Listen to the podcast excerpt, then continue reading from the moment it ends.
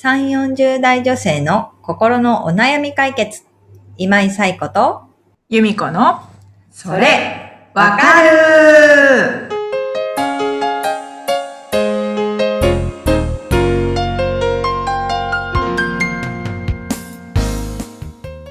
はい。ということで、えー8月第2週のそれわかるが始まりました。今日もよろしくお願いします。よろしくお願いします。はい。ということでですね、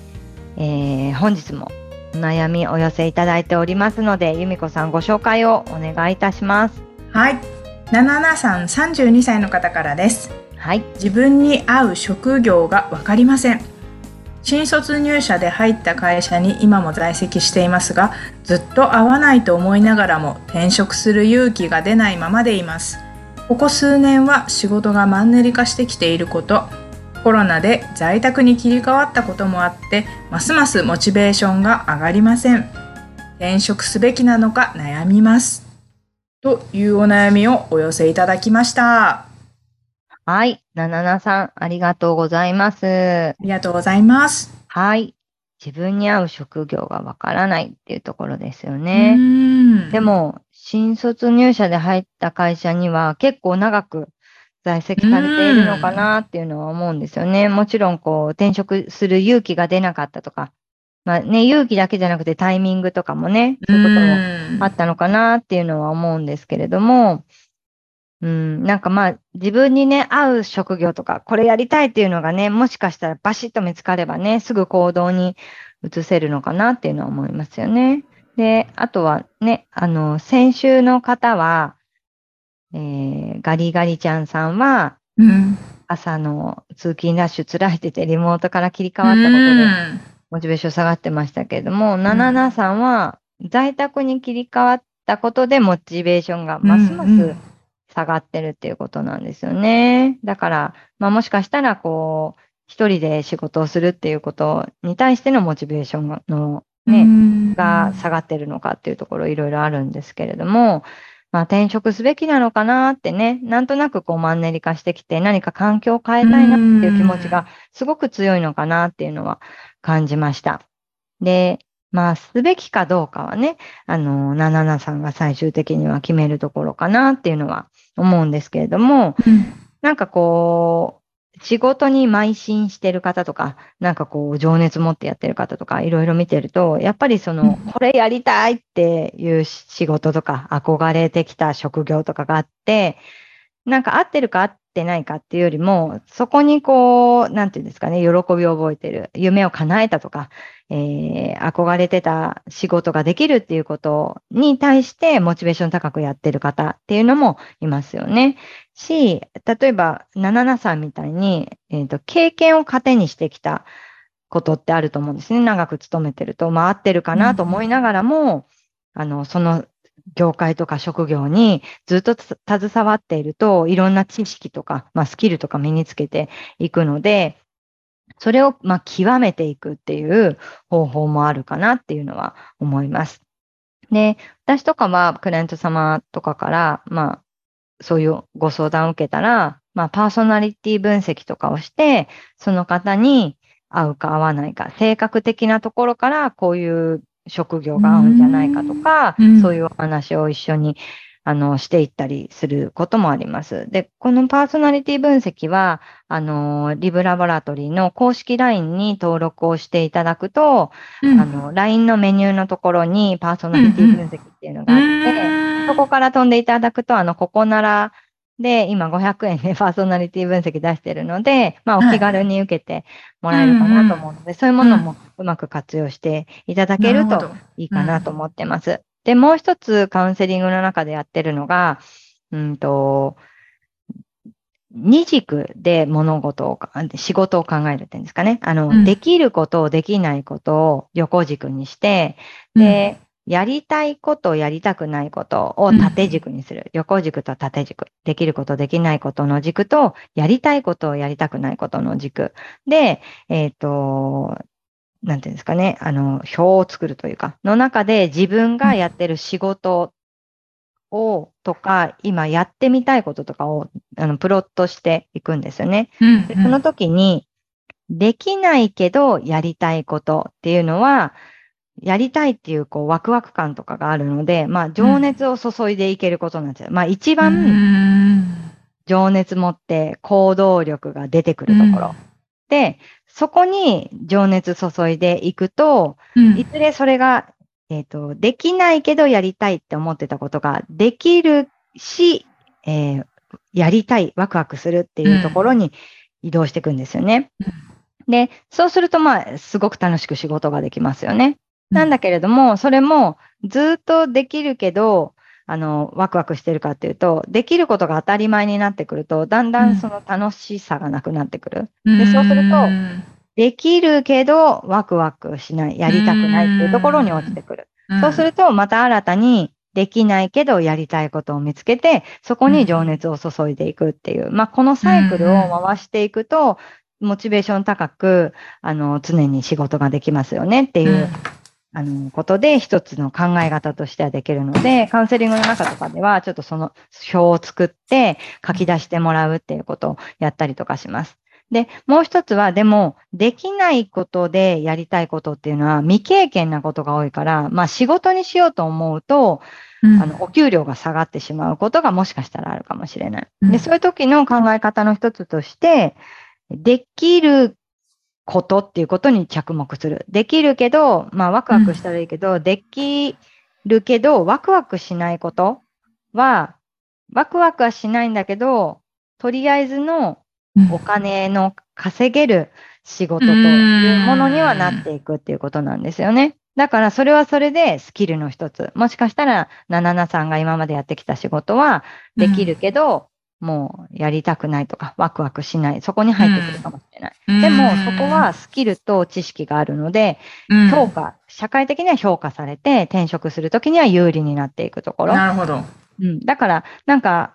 考え方、一つの考え方ですよ。としては、できなくてワクワクする業界とかを見つけて、その業界の中で今までやってきた職種で、同じようなお給料をもらいながら転職をするみたいなことも考えていけるのかなっていうのは思います。うんうん必ずしも転職だけじゃなくても、今いる会社の中で、まあ、部署移動を希望してみるとかうん、でそれってすでに会社の中では77さんの評価がきちんともうあるわけなので、うんうんそんなに給料がね、ゼロの未経験ですねっていうところにはならないわけですよね。うんうんなのでそういうふうに、まあ自分の会社の中での部署移動だったりとか、自分がやってみたい仕事ってあるかなっていうのを探してみて、そこに移動を希望してみるっていうことも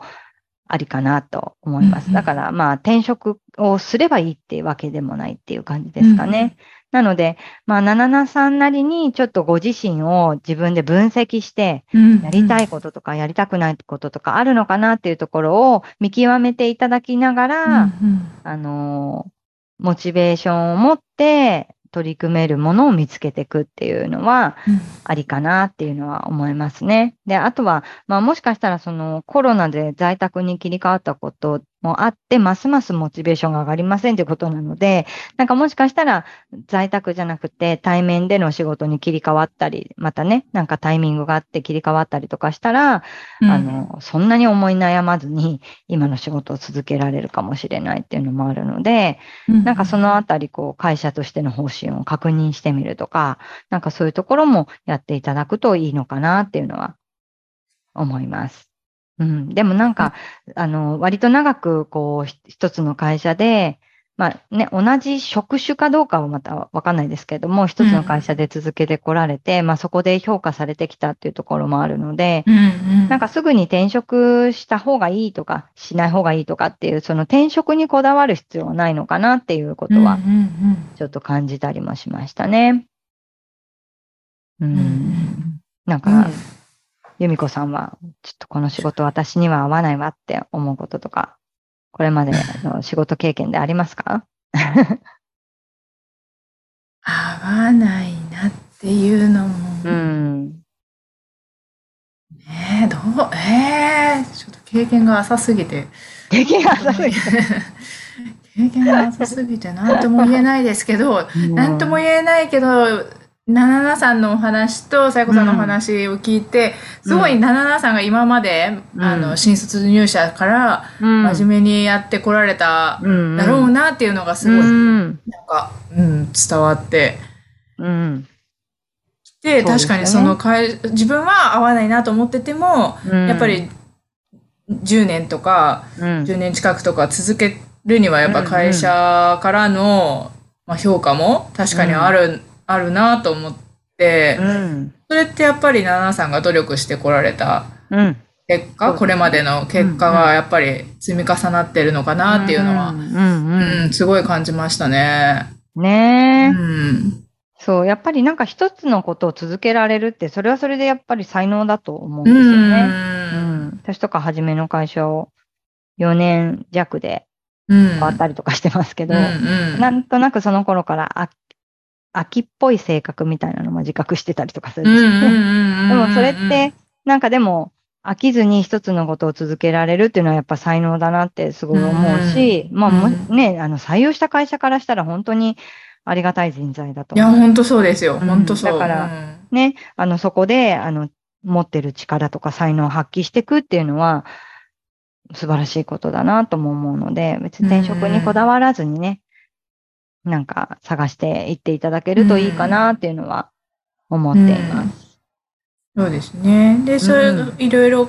今の今日のお話を自分の中でもう一回ちょっとこう振り返っていただいて、うんうんその転職する、する際はやっぱりその、さ子さんが言ってたうん。お話をちょっと参考にしていただくと、すごいなんか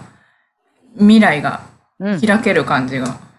ですよね。転職するにしてもしないにしても、うん、すごい思います。思いますね。うんうん。ちょっとぜひ、ちょっと自分を振り返って。といいのかなと。うん、そうですね。あとお話の中でちょっとカウンセリングとパーソナリティ分析、はい。うん、のお話が出てきたんで、ご興味ある方はリブラボラトリーの公式 LINE ですね。はい。こちら開いていただけると。ごはい。いただけるとうんうん。嬉しく思います。はーい。はいそう。ですね。ということでですね、あの、ナナナさんぜひご参考になさはいってください。えーこのポッドキャストでは皆様からのお悩みをお寄せいただいております。でこさん、はいご紹介をお願いします。はーい。番組では皆さんからのお悩みをお待ちしております。番組ポッドキャスト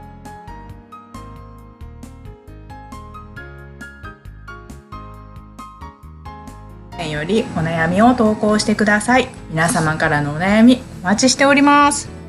お待ちしております。ということでね、えっ、と、お盆ですよね。そうですね。お盆休みの方もねいらっしゃるし、いらっしゃる通常、うん、通常通りの方も、ねやってるはい方。もいると思うんですけれども、まあとにかく熱中症に気をつけて、うん。なんだろうな、もうずっと同じことしか言ってないんですけど、ね、でも、いやでも本当そう。年々暑すぎて、ね、うんうんうんうんうん。本当にどうしちゃったんだろうと思うんですけれども、うんうんあのね、暑さ対策、熱中症対策はうん。きちんとしながら、もう元気に過ごすっていうことを、健康に過ごすことを、ぜひ皆さんにも心がけていただきたいなと思っております。はい。ということで、えー本日もありがとうございました。またありがとうございまました。す。はい。また来週元気にお会いしましょう。それでは、さようなら。さようなら。